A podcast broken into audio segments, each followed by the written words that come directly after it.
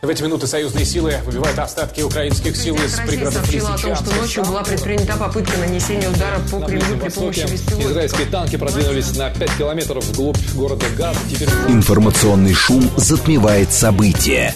Времени разбираться нет. Мнения и факты перемешаны. Но не у них. Умные парни выходят в прямой эфир, чтобы многое нам объяснить. Интервью о самом важном с самыми опытными. Программа предназначена для слушателей старше 16 лет. Умные парни. 15 часов 7 минут в столице. Радиостанция «Говорит Москва», 94,8. Микрофон Евгения Волгина. Продолжаем. Наш умный парень сегодня Константин Нордов, доктор экономических наук, зав. кафедры финансовой рынки Экономического университета имени Плеханова. Константин, здрасте. Здравствуйте. Наши координаты 7373-948, телефон, смски плюс 7925 888 948, телеграмм для ваших сообщений «Говорит МСК-бот». Смотреть можно в YouTube-канале «Говорит Москва». Стрим там начался, поэтому, пожалуйста, подключайтесь. Новость э, сегодняшнего дня. Активы Фонда национального благосостояния, выраженные в евро, обнулились после конверсионных операций Минфина с Центробанком, необходимых для покрытия дефицита бюджета. Об этом пишет э, Минфин, сообщает. В результате инвестиций ФНБ в разрешенные финансовые активы более чем на 700 миллиардов рублей в ходе прошедшего года и задействования 3 триллионов в декабре для финансирования бюджетного дефицита ликвидная часть фонда сократилась на триллион рублей или 31 миллиард долларов, говорит Минфин. Но прежде всего избавились э, от евро и дальше что? Что вместо него? Ну, вместо него уже э, нам и правительство, и Министерство финансов, я так понимаю, по согласованию с Центральным банком озвучило, что новые средства, mm-hmm. которые будут поступать, а мы думали, что они будут поступать только с этого года, а выяснилось, что уже и в прошлом году... Были. Да, было что туда засыпать, Были что деньги. называется, в эти закрома Родины.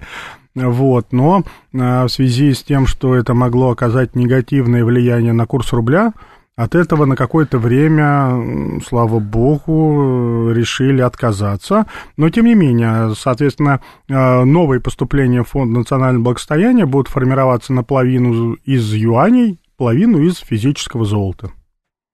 И тогда будет счастье. это означать для нас прям счастье будет. Ну, счастье, несчастье. Здесь же традиционно мы, как экономист, как финансист, это моя больная мозоль. Для меня, на самом деле, достаточно странно слышать, что наша экономика не так сильно нуждается в инвестиционных ресурсах, поэтому мы можем изъять излишние средства вот в эту кубышку. С другой стороны, мы понимаем, что столкнувшись вот в 2022 году с необходимостью замещения иностранных угу. инвестиций, которые от нас сбежали, с необходимостью реального импортозамещения, эти инвестиционные ресурсы надо откуда-то брать. Но Собственно, и фонд национального благосостояния, да. он и стал тем источником, который действительно позволил минимум наполовину, а то и больше, обеспечить финансирование дефицита бюджета. То есть мы сами у себя занимаем? Ну, Или тут что? же самое плохое это вертолетные деньги, да, где вы будете mm-hmm. раскидывать, да, там сеять направо и налево без а, ожидания возврата, без необходимости формирования какого-то инвестиционного плана и доходности всего остального. То есть здесь мы не то чтобы сами у себя занимаем, мы даем взаймы нашим предпринимателям для того, чтобы, во-первых, они э, проценты в том числе для граждан, как некие дополнительные доходы uh-huh. для государственного бюджета, и, с другой стороны, как некая форма замещения, как я уже сказал, иностранных инвестиций ушедших. Но нам сейчас объективно кубышка в виде ФНБ, что она нам дает? А наступил ли тот черный день, на который мы начали значит, эти деньги изымать оттуда?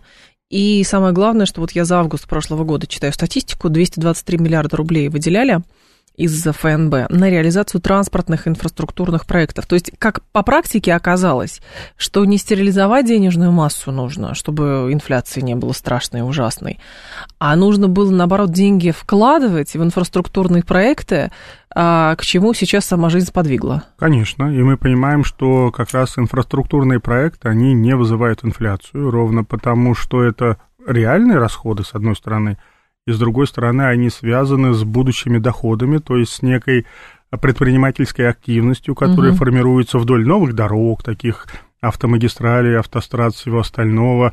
Опять же, в результате развития логистических различного рода цепочек, связывания регионов, и это все мне кажется, действительно было для нас, как России, такой по площади это же бесприоритетной страны в этой вселенной.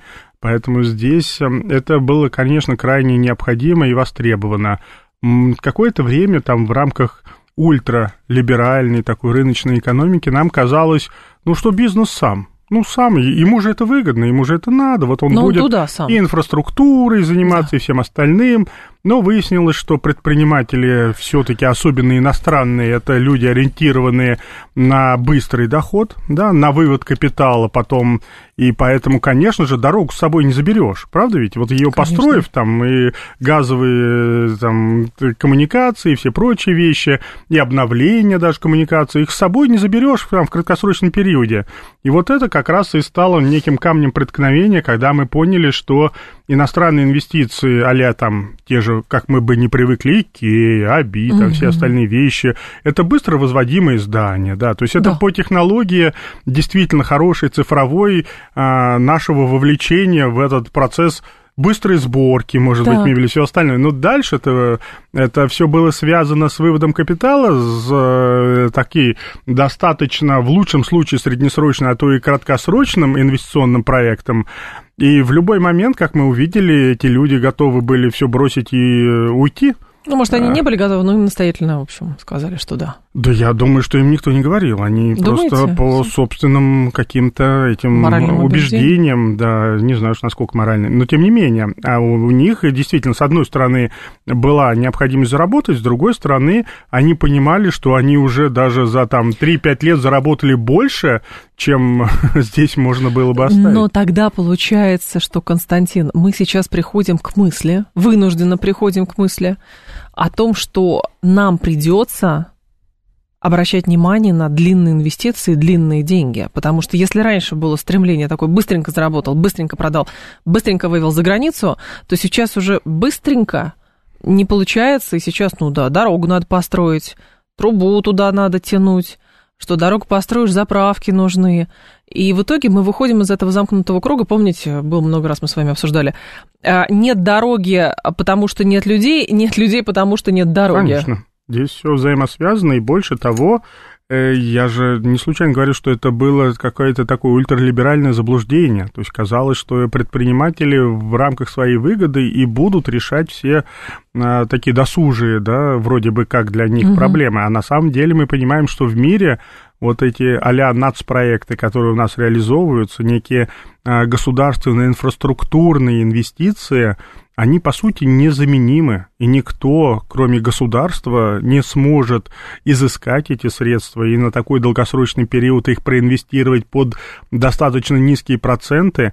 А в частности, мы с вами продолжаем удивляться, а почему там фонд э, нашего пенсионный такие низкие доходности имеет. Да, да. вот ровно потому, что здесь история долгосрочная, гарантированная, и она связана вот с такими объектами инфраструктуры, которые не слишком доходные, но а, с точки зрения вот такого общегосударственного пирога они позволяют его сделать больше. И для этого главное, мне кажется, предназначение нашей с вами смиренности, смиренности с той думаете? доходностью, которая формируется и по не только обязательному, но и добровольному пенсионному страхованию. А как же тогда страшилки по поводу, я все про ФНБ, про этот наш, э, как это, кладенец клад меч? наш. Нет? Эм, ну, знаете, кладенец. скорее, мне кажется, ФНБ Леденец. это что-то такое. Нет, есть меч-кладенец, конечно, но а, это такой м, сундук с а. сокровищами, а, сундук с сокровищами. И там кто-то на нем чахнет. А, чахнет, да. конечно.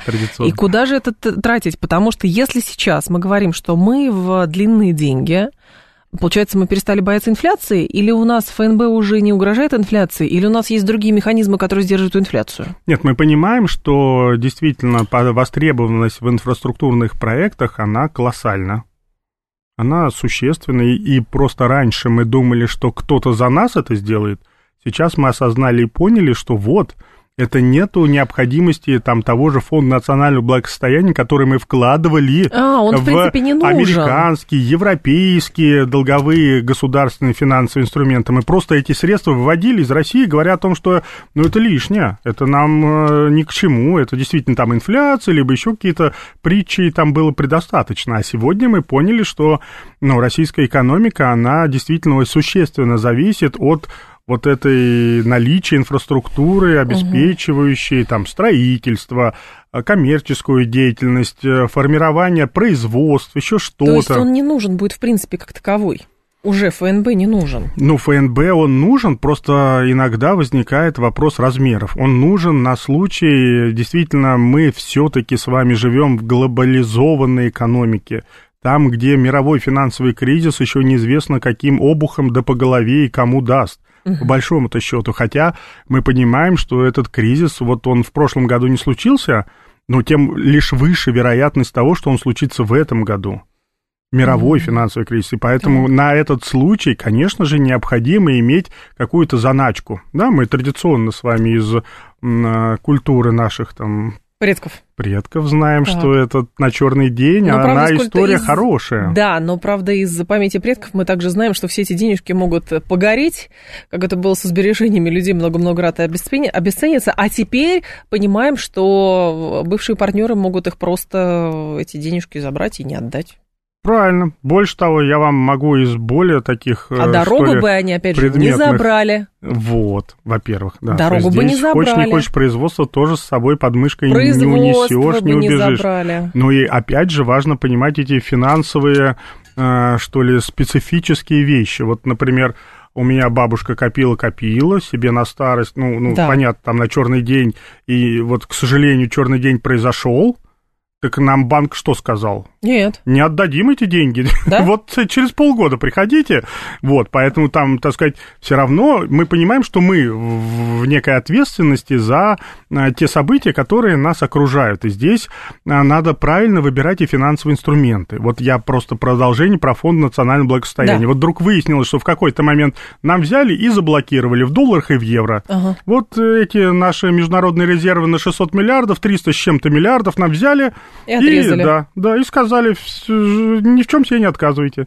И вот сейчас э, Министерство финансов потратило, не знаю, год-два на то, чтобы решить эту проблему наличия вот этого актива, который еще попробуй пристрой, что называется. А Хотя все... нам казалось, а мы себе до этого отказывали. Нам говорили, что Конечно, и мы брать. сами себе, не, зачем? В российскую экономику нельзя инвестировать. Есть более надежные инструменты, европейские, американские. А эта система сама по себе, как бы мы поняли, что это для нас уже невыгодно, и точнее, это опасно оказалось. И или же, в принципе, вот эта вся составляющая того, что деньги принято держать в западных финансовых инструментах, она уходит, потому что мы тоже с вами, по-моему, обсуждали, да, что сейчас новые центры могут формироваться там, в Сингапуре, в Гонконге, в Эмиратах, естественно. Хорошо бы, конечно, в России сформировался, чтобы не было такого, что ну вот мы правила придумали, а вы хотите, приходите, хотите, и без вас тоже справимся. Да, традиционно нет худа без добра, то есть здесь угу. вот не было бы санкций, мы бы и не поняли, насколько глубоко мы погрязли в этой, э, в общем-то, уже вырождающейся рыночной философии, но а, для меня лично перспективы тесно связаны там с цифровым рублем. То есть мы понимаем, это новая технология, это а-ля крипто близко, да, это блокчейны и все прочие вещи, это история, которая не знает границ, да, без каких-то дополнительных там таких вот... Э, а электричество э, отключат, и все. Ну, и кирдык. И куда вы, и в принципе, всё. денетесь без электричества сегодня? Мне просто интересно. Куда? Вот вы в квартире живете, вам да. отключают электричество на месяц в минус 30 на улице, да и что? ужас какой. Да, вот я просто да. давайте думаете, деньги не гарантировать, При этом, да? гарантировать, что электричество сохранится. Это про другое, это про уязвимость. Нет, это как раз про уязвимость системы, потому что, понимаете, многие же говорят, э, что вот это ангажированное как бы стремление европейцев э, там, продвинуть вот эту всю свою там повестку электрификации всего и вся э, несет под собой определенные риски, потому что это, ну, это, это правда риск, когда ты полностью от чего-то отказываешься во имя чего-то другого, что еще не сформировано. Потому что, ну, я не верю, что в Российской Федерации, может, европейцы так приучили, что в Российской Федерации люди когда-нибудь откажутся от наличных денег. Нет.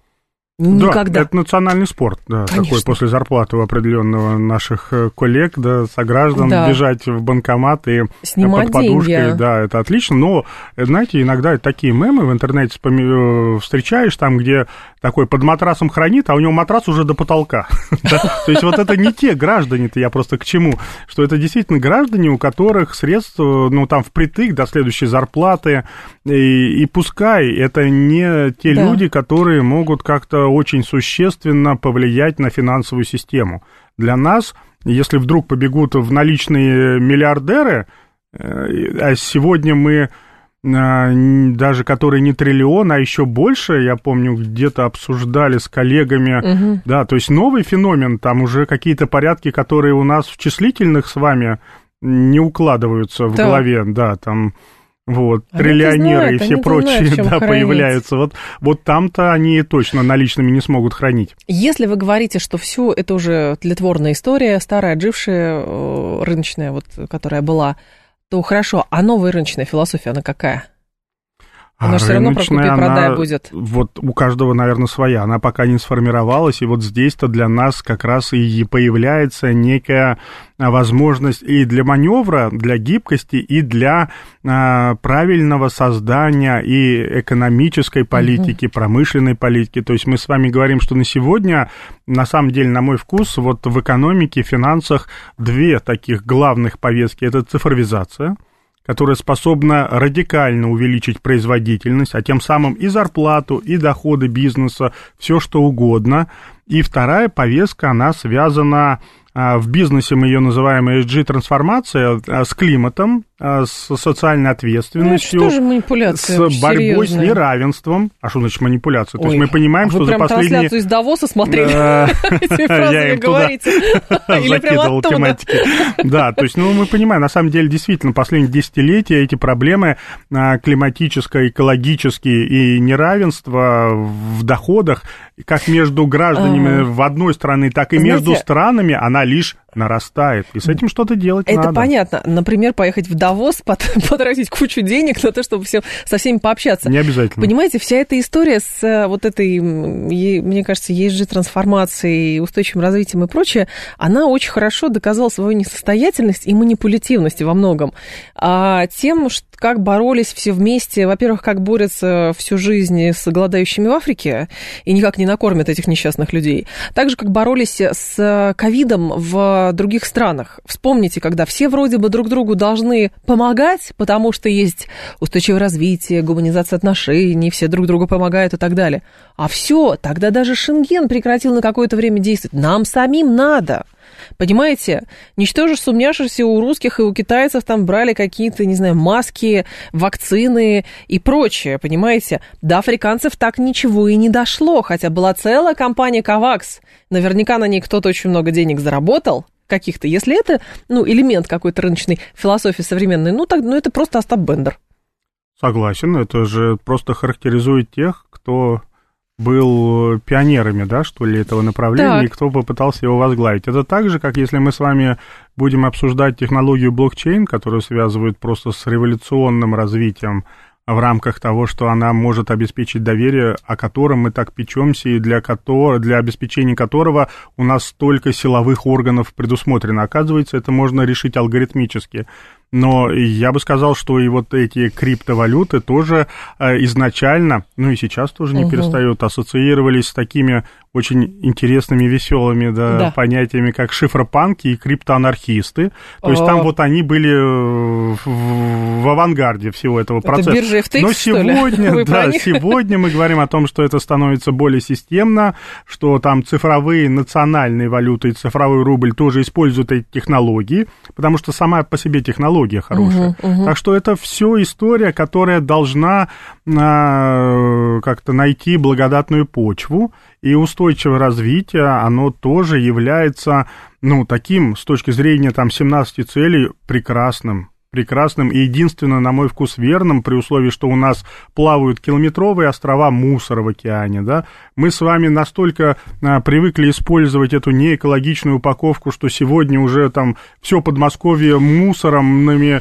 этими э, различного рода, да, э, площадками, ну, просто Вы уже заполнено.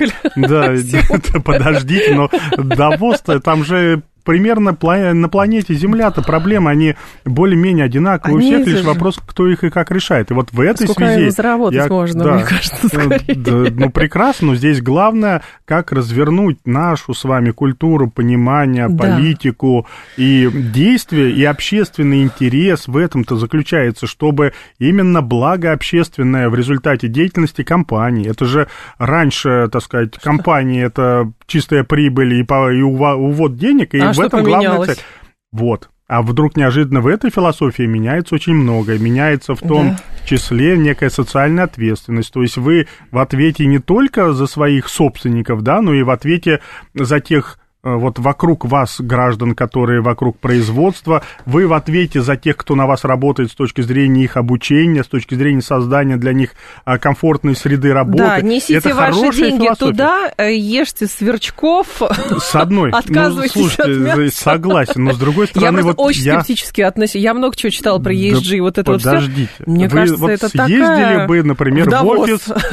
Да зачем так далеко? В офис Сбера. И что с ним? Да вы вдруг там увидите, насколько у них хорошо. внутренняя инфраструктура. Вот, а я это не, другую проблему не... вы решили. То есть я предлагаю, вот, например, для того, чтобы Банковская понять... система, знаете, штука такая, офис красивый, офис красивый, а внутри как Я бы внутри, внутри Нет, как система, раз бэк-офисе... А, ну это я же, подождите, а может быть, не всем говорю. дано, да, но при этом всем там весьма комфортно, то есть там такая очень ультра прекрасная... Да, да, да, да. Так вот, и в продолжение вот вашего места, вот мне кажется, вы тоже красочный пример решения Чего? проблемы неравенства между Какое? женщинами и мужчинами. Оказывается, и это Женщины тоже... и мужчины никогда не могут быть равны по определению. Ну, вообще. женщины лучше, мне кажется, да, и более достойны. И что тут Но почему-то вдруг неожиданно в зарплатах и а, в местах там в советах директоров в качестве руководителей угу. какой-то диспаритет обратный И что же можно в этом сделать? А вот выясняется, что вдруг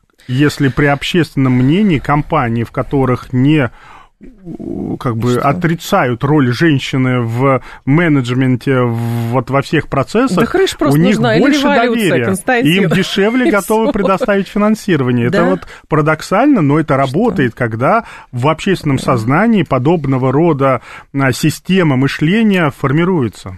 Не знаю. Не знаю, все равно хотите это как-то... Что? Совет директоров не хотите? Совет директоров? Чей? Да. А вы готовы позвать? Посмотрим. И как это, офер, офер положите, я посмотрю. А сейчас будет информационный выпуск. Константин Нордов с нами, доктор экономических наук, зав. кафедры финансовой рынки Российского экономического университета имени Плеханова. Я вижу ваше сообщение, все уважаемые слушатели, после информационного выпуска продолжим мы в режиме Блиц тоже э, ответит Константин на них. И говорим еще про то, что крупные российские компании вдруг массово покидают юрисдикции Кипра. Интервью о самом важном с самыми опытными. Умные парни. 15.35 в столице. Радиостанция «Говорит Москва». У микрофона Евгения Волгина. Продолжаем. Координаты эфира смски плюс семь девять два пять восемь восемь восемь восемь девять четыре восемь. Телеграмм для ваших сообщений «Говорит и Москобот». Смотреть э, можно в YouTube-канале «Говорит Москва». Стрим там начался, поэтому, пожалуйста, все-таки подключайтесь. Юра Куменков говорит, криптовалюта – это удобный способ отправить денег через границу. Но они плохо работают, транзакции обрабатываются медленно, сервисы, в сервисах сбой, тогда часами приходится приходится ждать, большая комиссия за перевод. Значит, банки обгоняют по удобству, скорости и дешевизне все сервисы криптовалюты вместе взятые. Еще нам тут сообщение приходило сейчас, а, что за, в общем, ерунда с этим а, ESG, может быть, офисы хороший, но бюрократия в этой сфере ужасная, поэтому все это сплошная манипуляция. Вот да. сообщение от Михаила пришло, да. В дополнение к крипто еще ждите визита налоговой Да, потому что еще Тут же. большой вопрос да, легальности и сферы применения. А про ESG это не история бюрократии, это история философии. И поверьте, Ого. мы с вами на сегодняшний день либо соглашаемся с этим а, оскалом, рыночного л- ультралиберализма, и где Так есть же, это же как раз рыночный ультралиберализм. Наоборот, это произ- э, Так произросло из социальной ответственности бизнеса. Там, Ну. где бизнес действительно, как э, чуть ли не близко к Карлу Марксу, который должен приносить пользу обществу. И, собственно, по той пользе, которую этот бизнес приносит к обществу, и оно должно оцениваться. Вот мы в какой-то момент это утеряли, отдав на произвол, по сути, собственников все сферы, и главное стало доходность, главное стало сколько дивидендов, сколько денег можно вывести, в частности, из российской экономики, это тоже в настоящее время в рамках транснациональных компаний А разве- является неотъем- Вашингтонский консенсус, вот это свобода движения капитала, это все то, что не связано с нашим с вами обществом внутри России. И вдруг неожиданно Так это выясняется, что... социализм, то, о чем вы говорите. Да, ну на рыночных рельсах просто. Вот вопрос в том, как бы примирить. такое. это действительно на сегодняшний день еще пока не разрешенная проблема, но хотя бы это путь в правильном направлении. Да, но при этом ESG изначально, как потом-то выяснилось все-таки, что ESG само по себе нужно, чтобы китайцам дешевых денег не давать. Плюс у них еще мало этих самых транссексуалов э, и негров в, упра- в управлении компаниями. Нет, Не- ну не по нет. ESG, Ну, понимаете, Есть что перегибы там? на местах, мы понимаем, что Так, тут- ну тут в России у нас э, с точки зрения количества негров-то проблем не стоит. У нас э, есть проблема с точки зрения действительно ответственности и экологической, и с точки зрения современных технологий, Но- которые бизнес использует, и с точки зрения заработных плат и ответственность бизнеса за то, чтобы, например, у нас же раньше были с вами а, такие корпоративные пенсионные программы. Их нету в настоящее время так. практически. То есть, а здесь вдруг неожиданно, почему компания не должна себе повесить большую медаль на Но в грудь, России- если она обеспечивает добровольное медицинское страхование, если она не обеспечивает дополнительные выплаты вам на пенсию, если вы проработали в компании там 20-30 лет. То есть вот это А вы вот про женщин философия. сказали, а я вам сейчас А- скажу тогда, хорошо, с точки зрения а, отношений на рынке труда, что в данном случае, например, а, социальные гарантии, кстати, которые все-таки это признак социализма, как мне кажется, не про ESG. Что-то, а, как это, ESG-ориентированные компании западные не продвигают идею, что женщине можно в декрете полтора года находиться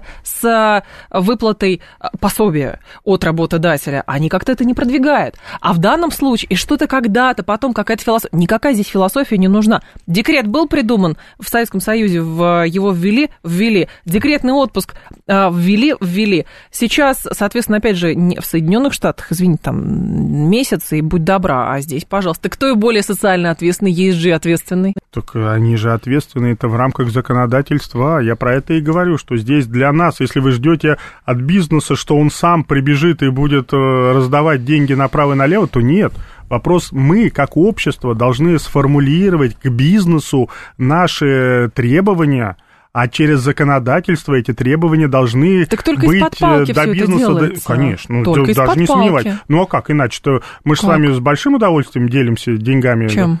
Деньгами, С кем? зарплатой. С кем? Ну, с мужем, я не знаю, с кем. С друзьями. Ну, не с кем мы, вот именно, мы же вот каждый раз спрашиваем, с кем это, почему. Вот примерно здесь и та же самая философия у бизнеса, то есть они максимизируют свои доходы. И вот здесь создать те рам- не надо рассчитывать, что они добровольно прибегут, раскаются и откажутся от своих сверхдоходов. нужно. А для того, чтобы у государства появились четкие требования, надо, чтобы эти требования были сформированы обществом, и чтобы был общественный консенсус о том, что вот надо да природную рабочие- ренту, но природную ренту... пролета- пролетариатом были все требования Да. обозначены, вспомните. Земля крестьянам? Ну вот, все, все требования, все требования давно известны. Да все неизвестно, они в современной корпоративной культуре Да неизвестны. Компании, вот мы культура- придем с вами сейчас в любую компанию, спросим, тебе известны требования общества? Он Он говорит, скажет, «У нас зачем? свои». У меня есть Конечно. требования налоговые, есть законодательные ограничения, я их не нарушаю. А может может быть, и нарушаю, да, но как-то это а под тезисом оптимизации налогообложения. Ко мне же никто не приходит, значит, я молодец. Вот здесь важно сформировать другую культуру. И на самом деле мы с вами, как граждане, которые работают в этих компаниях, да, другие люди, которые владеют этими компаниями. Хорошо, а кажется... механизм общественного контроль за бизнесом какие? Консенсуса. Вот. Какие? Законодательное, Какие? но как некое, так во-первых... это не общественное, это государственное. Согласен. Так. А общественное – это некое восприятие. Вот мы с вами, как общество, можем, например, сказать, что вот производство, да, продукты этой компании мы покупать не будем. Почему? А потому что, что там не экологичная упаковка. Вот, О потому, боже, вот Константин! Вдруг неожиданно, да, согласен, это пока мелко, это пока что? из такого прекрасного далека. Я просто говорю о том, что на сегодняшний день гораздо ценнее и важнее это, чтобы, например, выплачивались э, пособия для тех, кто Упаковка здесь не важна. Зарплату не важна. платите, вот. социальные обязательства Выше. свои сохраняете, вот. а с упаковкой как-нибудь разберутся. Отлично. Другой бизнес, который отвечает за переработку мусора. Больше Всё. того, вот мы на сегодняшний день с вами говорим о том, что почему-то это стало исключительно функцией государства, а, либо повышение квалификации, либо переподготовка к новым профессиям. А это должна быть тоже проблема компании. Они же ищут в настоящее время днем с огнем специалистов высокопрофессиональных но при этом ага. не готовы даже палец о палец ударить. Вот я, как представитель вуза, вам могу сказать, вуз не, не, не допросишься ни одного крупной компании индустриала, чтобы он пришел, сказал, давайте я там принесу какое-то количество денег, а вы мне подготовите высококлассных специалистов, которые мне нужны, чтобы я зарабатывал да деньги. У нужны, них нет ответственности и понимания. Вот здесь же важно, чтобы была система сформирована. Для бизнеса важно, чтобы начальник был всегда э, доволен. Вот что важно для бизнеса, чтобы прибыль показывала показывал. Так, когда он недоволен, они тоже не знают, что с этим делать, да? То есть им кажется, что вот начальник недоволен, но это тоже такая форма гроза на улице, дождь, да? То есть это не то, что можно изменить, а то, с чем надо смириться. И это тоже неправильно.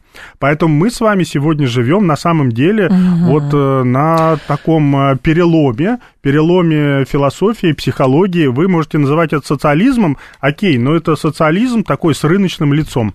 Но подождите, вот эта история все-таки хорошо. Раз про новую философию получилось. Во-первых, помните, когда компании резко уходили из э, России, общество говорит, уходите, уходите, власти говорят, уходите, уходите. Ну что, ну какие-то ушли, а какие-то остались, а какие-то остались. Это что, это про социальную неответственность? Нет, это про то, что здесь деньги можно зарабатывать. А другие, Конечно. которые ушли, говорят, что же делать-то, оказывается. А мы прибыль потеряли, потеряли прибыль, конечно.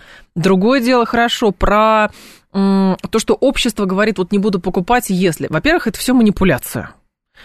И, во-вторых, когда э, бизнес скорее сам будет обучать обманывать, манипулировать обществом, чтобы оно покупало упаковку эко, хотя оно на самом деле не эко, а просто оно без краски, чем будет э, прислушиваться к какому-то обществу, которое и так далее. Ну, другой-то альтернативы нет, поверьте. То есть другая альтернатива это то, что мы видим. Это компании, которые пришли как однодневки для того, чтобы вывести с российского рынка деньги, и вот этот отток рекордный капитала лишний раз подтверждает. И больше того, так на сегодняшний барьеров день... со стороны государства. Э, Но государство позволяло выводить деньги за границу, а государство позволяло на Кипре а, такая была философия, такие были ценности. Так. И на сегодняшний день, например, это же парадоксально, но когда мы анализируем последствия санкций, вдруг выясняется, что европейская экономика встала на грани рецессии, да, там рекордное падение промышленного угу. производства наблюдается даже в немецкой экономике, которая, по сути, самая мощная в Европейском Союзе. Ну, естественно. А у нас ну, рост ВВП взорвали. на 3%. Да? Но они То потоки есть, ну, взорвали, также, дешевого сырья нет. Э, вот, я просто говорю о том, кто на ком паразитировал -то. Исходя из этого-то можно тоже, наверное, оценить. И здесь точно, если мы останемся в той же философии, которую нам навязали, да. ультралиберальную, то мы будем их субсидировать и им от обратно отправлять наши заработанные. Но это про другое деньги. скорее, потому что изначально было, скажем так, вся эта история с э, устойчивым развитием, с ежи и так далее, это опять же вот это связано прежде всего, чтобы отсечь э, китайцев с их деньгами, понимаете, дешевым э, и, соответственно, там дешевыми инвестициями и так далее, барьеры поставить. А можно как угодно говорить, там карбоновые следы и все что угодно. Другое дело, что в момент вхождения в рынок но можно либо как бы оговаривать условия, либо ну, продвигать свои условия, на каких, как ты войдешь. А потому что это же обоюдный процесс. Они говорят, нас интересовало только ваше сырье. Мы говорим, ну окей, хорошо. Но такие менеджеры, которые говорят, хорошо, потому что нужна сверхприбыль. А потом оказывается, что можно делать. Слушайте, ну мы вот можем какую-то емкую продукцию делать, можем емкую продукцию делать. А кому? Вот этим. Для этого рынок надо изучать, для этого все.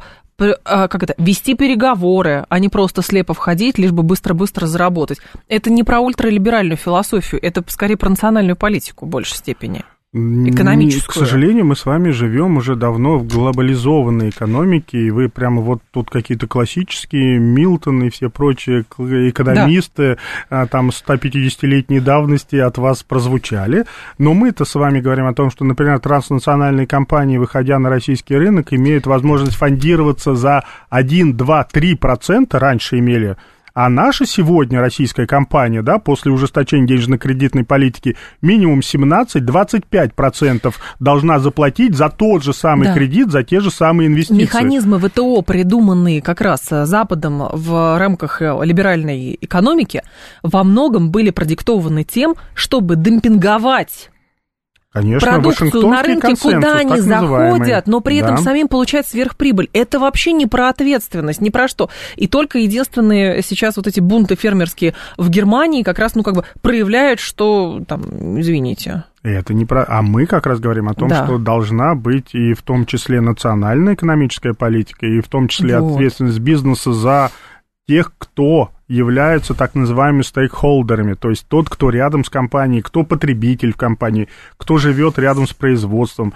Это, это первая история, да, то есть связанная с тем, что эта компания в любом случае должна тратить львиную часть своих доходов на вот обеспечение для себя положительного имиджа и как сделать да так, чтобы она была зависит? об этом. Я вас умоляю, Поверьте, звонок пресс-службы, которые говорят, что давайте вы там как-нибудь решите, чтобы вы не поднимали, как-то не муссировали эту тему там, и все. Ну, Между собой как-то кто-то договорился, и все. Вот и вся и репутация. Это тоже вот надо преодолеть. Но это же ненормально. Или Нет, вам конечно. кажется нормально? Нет, вот. это, это ненормально. Первое, что ненормально, это надо преодолеть. А второе, это то, что действительно а, некие проблемы потепления, которые вызывают такие общие мирового масштаба климатические катаклизмы, их невозможно решить в рамках одной страны. И ровно поэтому здесь, как бы вы ни говорили, Китай, не Китай и все прочие вещи, мы с вами все-таки понимаем, что а, мы с вами живем на одной планете, все дружно вместе, угу.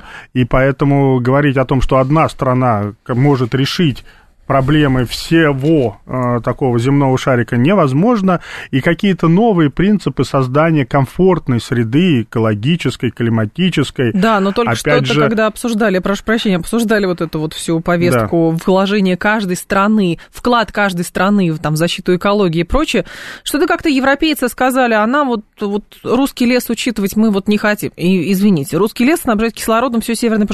Но это другое, у вас вот токсический политический режим, поэтому мы не не хотим учитывать. А вот свой лес мы будем учитывать. А потом там э, еще что-то там вклад в какую-нибудь тему с э, газификацией. Хорошо, да? Энергетическое агентство международное признало, что газ это чистая энергия. Что да, сделали с той стороны? Взорвали северные потоки и теперь сжигают самый грязный уголь в Германии. Вот, ну вот это про согласен, что? Это согласен. про ответственность? Нет, Нет, это про политическую это, это манипуляцию. Можно у них спросить, да. Но это же не меняет ценность философии, а лишь подменяет действительно а, теми политиками, которые пытаются манипулировать. Но тут история, мне кажется, гораздо глубже, чем мы пытаемся кого-то Еще заподозрить глубже. в манипуляции Кого? Всех? нами. Правильно. Всех. Ну хорошо, а но если наши более... интересы должны быть в приоритете. Да, но если в более приземленные вещи идти. Вот смотрите, в Государственной Думе говорят, что Центральный банк сдерживает развитие российской промышленности, чрезмерно повышая ключевую ставку, потому что такая ставка ведет к деградации вообще к кредитной политике, потому что ну, просто никто под такие проценты не будет займа брать. А во-вторых, это все равно не сдерживает инфляцию. Что вы думаете на это? Да, я согласен, практически под каждым словом готов подписаться. Здесь действительно кто какие учебники читал да, по экономике, по финансам. У нас с вами, вот для наших радиослушателей, если это будет понятно, а, существует так называемая а, теория инфляции издержек. То есть для нас инфляционные процессы создаются не потому, что есть кризис там производства, перепроизводства, недопроизводства, а потому что себестоимость определяет цену конечной продукции. Э, в связи там с низкой конкурентоспособностью и конкуренцией, точнее, не конкурентоспособностью, конкуренцией и все такое прочее. То есть мы с вами говорим о том, что действительно с высокой вероятностью а, производители они все затраты, связанные с кредитом, переложат на конечную продукцию, на стоимость. И это, конечно, вызовет рост цены. Когда мы у себя на различного рода конференциях, всех прочих мероприятиях с бизнесом проводим а, опросы, спрашивая, угу. ребята, вот смотрите, у вас кризис перепроизводства, например, в компании, вы производите так. много что вы сделаете? Мы и будем все говорят, сжигать то, что мы произвели, да, чтобы мы сократим не производство. Было Никто не сказал, ну там либо ограниченное количество людей, а мы сократим цену, чтобы у нас купили больше. Конечно. Ну вот поймите, это не Никогда. в нашей культуре такое ощущение. Не в чьей культуре. Да, да нет, есть все-таки есть, есть когда есть там же ответственные а, конторы легко маржинальный доход. Нет, те, кто понимают, одежду. каким образом формируется доход, а, так сказать, чистая прибыль и все прочие вещи, они готовы мыслить более рационально с использованием использованием каких-то современных концепций, понимая, что для них это более выгодно. Но у нас, естественно, эта история, что ни шагу назад, да, то есть э, цена можно вверх, вниз никогда и все такое прочее.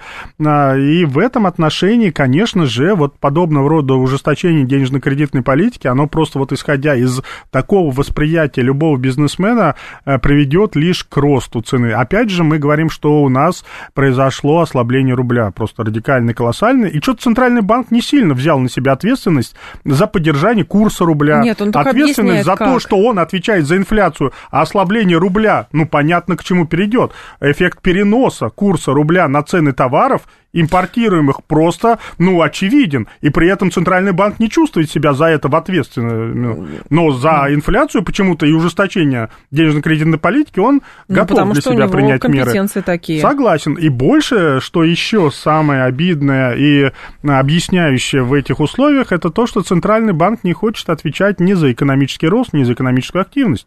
Он хочет отвечать только за инфляционный таргет. Так это не его, это задача теперь Минэконома отвечает за экономическое развитие, Я но говорят, понял. у него даже полномочий таких нет. А Решетников сейчас, вот прям в эти минуты, говорит, что рост цен на товары будет сдерживаться за счет роста внутреннего предложения. Ну вот у нас был там ну, министр хорошо. Улюкаев, который тоже шутил на эту тему, говоря, что Министерство экономического развития есть, а экономического развития нет. Вот, ну а вот. здесь Но это как? же, с одной стороны, парадокс, а с другой стороны, ну, такая определенная история.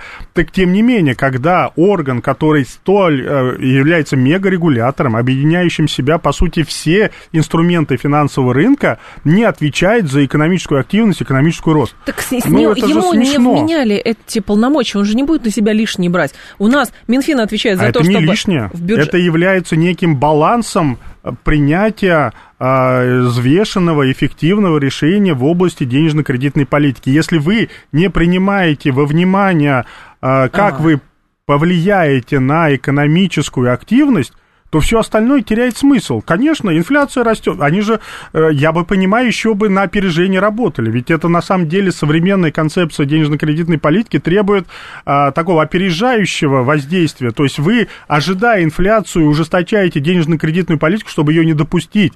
В случае, когда у вас антиинфляционные процессы, вы а, снижаете такое давление в рамках денежно-кредитной политики для того, чтобы инфляция как некая вполне нормальная, вот как температура 36,6, да, 34 человек э, жив, не жив, еще большой вопрос, да, 39 тоже явно болен, и надо что-то с этим делать. Вот примерно так же инфляция, она не должна быть нулем, потому что ноль это вот такая другая, может быть, не очень приличная и уместная шутка, это и на То есть вы кладбище. думаете, что вот проблема- нулевая инфляция на кладбище, там, где нет никакой активности, ни экономической, Тогда можно ни не плохо. платить зарплату, закрыть все магазины, и Конечно, никакой и инфляции инфляция не будет. ноль, потому что ее на чем мерить? Не на чем будет. Может быть, просто Силуанов, Набиулина, Решетников и Белоусов тогда заодно, ну просто в одном кабинете Так вместе если не бы собирались. заодно-то, вот и хочется, чтобы они были заодно-то, вот их и надо запереть в одном кабинете, чтобы они каждое решение принимали Да. сбалансированно, исходя из а, понимания, как оно отразится и на экономическом росте, и на инфляции, и на Если есть а, задача развитии бизнеса, роста. и на импортозамещение в тот период, когда уходят иностранные компании, и, может быть, там те же вдруг неожиданные истории с курятиной, со всеми остальными, бы решались немного по-другому, потому что Нет, говорит, а вы просто бы... начали много покупать курицы, потому что у вас зарплата повысилась. Да, поэтому давайте И сделаем кредиты подороже, чтобы у вас денег не было. Да, причем Ну, тогда выясняется, что одни покупают курицу, а другим будет э, не на что, в общем-то, и ребенка собрать на 1 сентября. Да, ну вот это же не такие избирательные оружия, это, к сожалению, денежно-кредитная политика. Тогда либо э, давайте мы будем бороться э, с теми, у кого есть излишние доходы, да, повышая, например, э, подоходный налог. Об этом же речь шла, о том, чтобы сделать повышали его... уже. Да, 13-15 процентов, да. Да. вы об этом? Ну да, это что, что? повышение, что ли? Это, давайте посмотрим, например, э, там той же Европы, где Ну, у он нас- более радикально имеет э, И что? градацию. А Европа загибается сейчас. Зачем нам Европа нужна? Правильно, Вот. Вот. И? Плохо.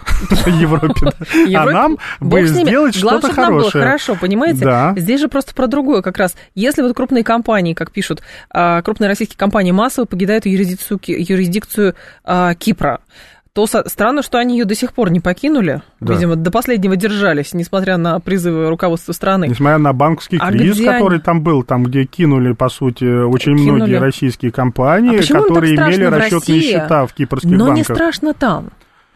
А, Вот здесь, мне кажется, тоже, во-первых, история происхождения этих средств вызывает, э, наверное, вопросы. Им страшнее было бы здесь отчитаться и а, так или иначе объяснить э, источник происхождения этих средств. Я думаю, С кому другой надо, все видят. стороны, да, э, в настоящее время, но если деньги в России, наверное, надо и вкладывать в российскую экономику, а они, э, собственно, на другое ориентированы. Они ориентированы на вывод из России этих средств. И это, а, конечно, тоже такая философия, которую надо боро- пере- перебарывать, что называется, и в себе, и в соседних э, умах. Так что здесь а, мы, кстати, отчасти, может быть, это можем ассоциировать с тем, что у нас Ой, на мой вкус, если не ошибаюсь, там три появилось офшора у нас внутренних российских, Да. поэтому вполне вероятно они поняли, что зачем а, так сказать, э, танцевать этот финансовый стриптиз. Все равно чей-то товарищ майор если- все равно будет на это все смотреть. а, Лучше так уж пусть он- свой смотрит. Вот, во-первых. Во-вторых, действительно, с точки зрения заморозки